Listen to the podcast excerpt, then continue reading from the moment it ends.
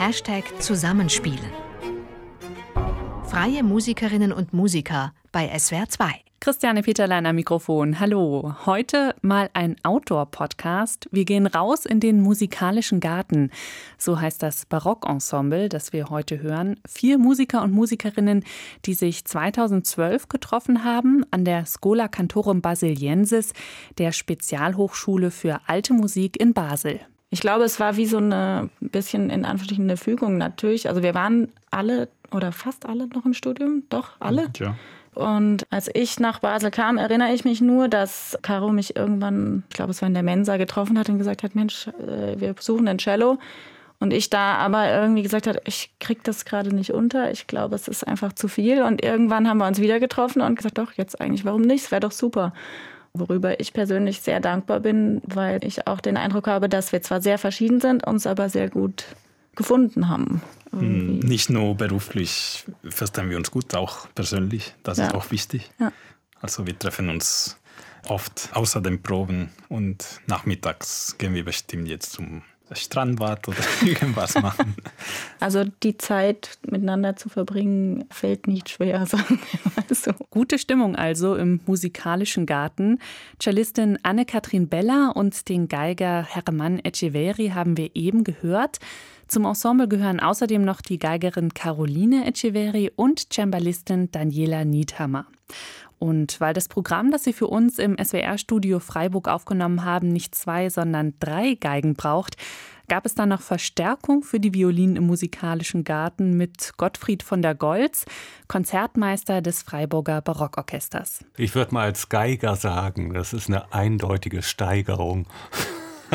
von der Standardbesetzung zwei Geigen und Continuo drei Geigen. Also das verdichtet den Klang auf eine emotionale Weise und die Musik kriegt auch eine olympische Dimension irgendwo, weil die Geigen natürlich sich untereinander streiten und wetteifern. Die Musik ist in der Regel sehr freudig. Also das ist schon besonders.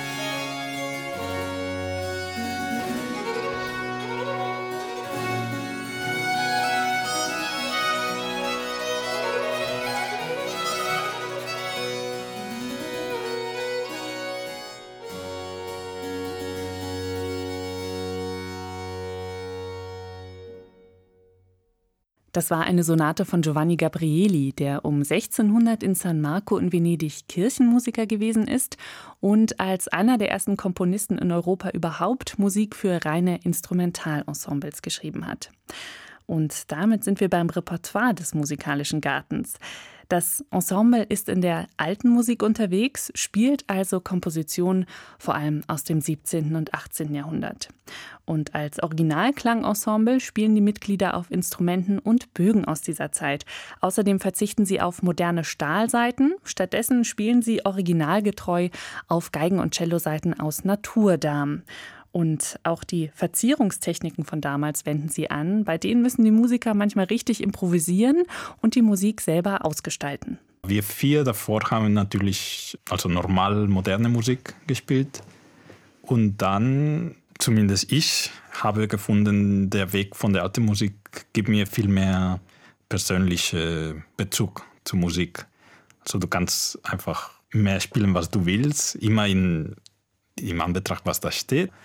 Aber ist nicht diese Büroarbeit wie von manchen Komponisten viel später, wo du einfach nur spielst, was da steht. Und spielst so schön, wie du kannst, aber es gibt keine Freiheit da drinnen. Ich finde auch, der Kontakt zum Instrument ist natürlicher. Dadurch, dass du keine irgendwelche Prothesen in der Mitte hast, die die Geige halten sollen. Oder dass die, die Saiten ein rein Naturprodukt sind die sind natürlich empfindlicher und die kratzen manchmal und äh, gehen kaputt und es kann sehr schlecht werden. Aber wenn, wenn du den richtigen Umgang damit findest, äh, es kann ein Wunder entstehen damit. So wie hier bei der Musik des englischen Barockkomponisten Henry Purcell.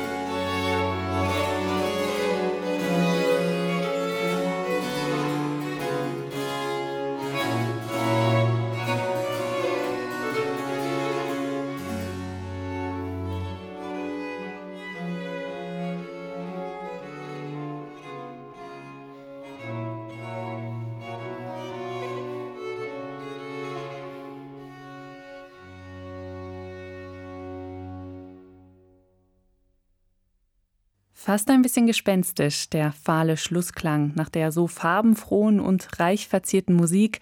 Komponiert hat sie Henry Purcell. Zuerst hörten wir die Fantasia Three Parts on a Ground und dann die Pavanne und Chaconne in G-Moll.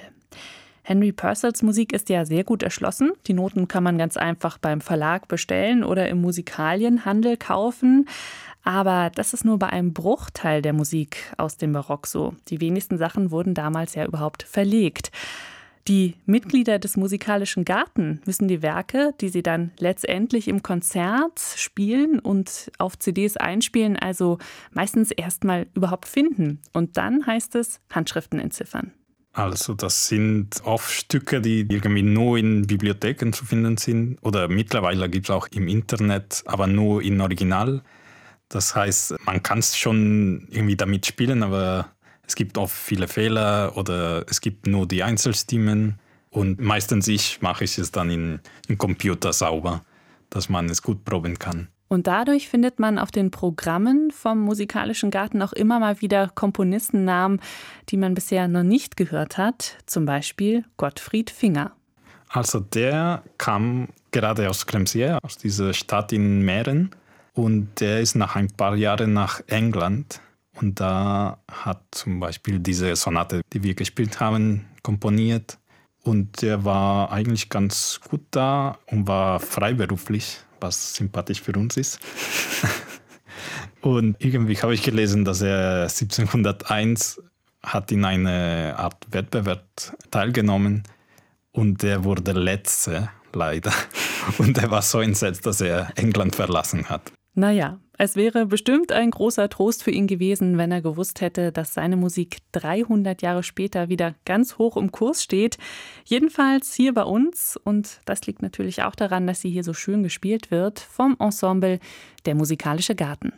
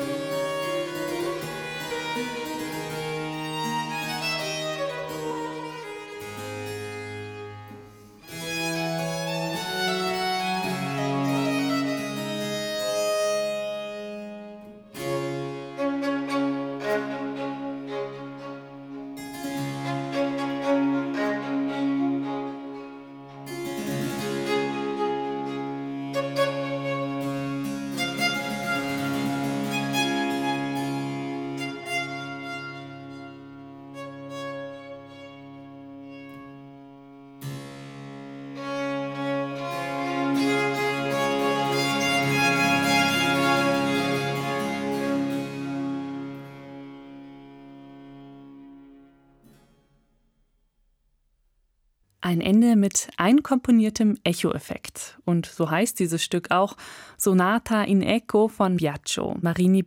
Davor gab es die Sonate E-Moll, Opus 1 Nummer 7 von Gottfried Finger. Ein Werk haben wir noch aus unserer Produktion mit dem Ensemble Der musikalische Garten. Eine Sonate von Johann Heinrich Schmelzer. Geiger des 17. Jahrhunderts und Inhaber eines ziemlich prominenten Postens. Er war Hofkapellmeister am Wiener Kaiserhof.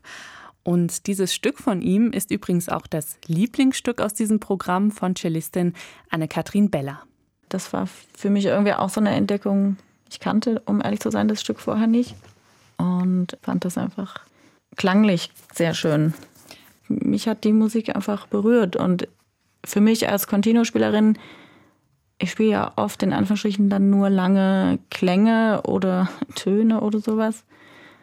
Aber gerade da eben geht es dann besonders um diese Harmonien, die irgendwie besonders klingen oder auch klingen sollen und wie man die dann eben formen kann. Also diese Aufgabe liebe ich, finde ich ganz toll.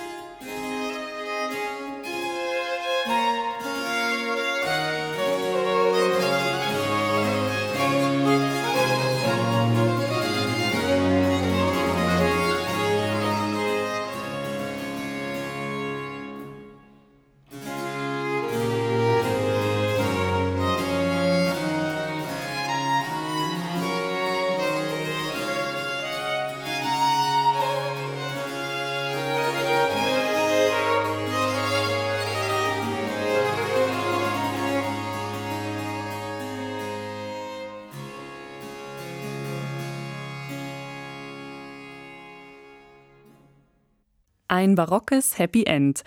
Für diese Sonate von Johann Heinrich Schmelzer und damit auch für unsere Folge mit Der musikalische Garten. Das Ensemble hat alle Stücke für unseren Podcast in Freiburg aufgenommen, im Schlossbergsaal des SWR-Studios. Nächste Woche geht es hier dann weiter mit russischer Klavierliteratur, gespielt von der Pianistin Anna Zasimova. Ich freue mich, wenn Sie dann wieder zuhören. Bis dahin, tschüss und alles Gute. Ein Podcast von swr2.de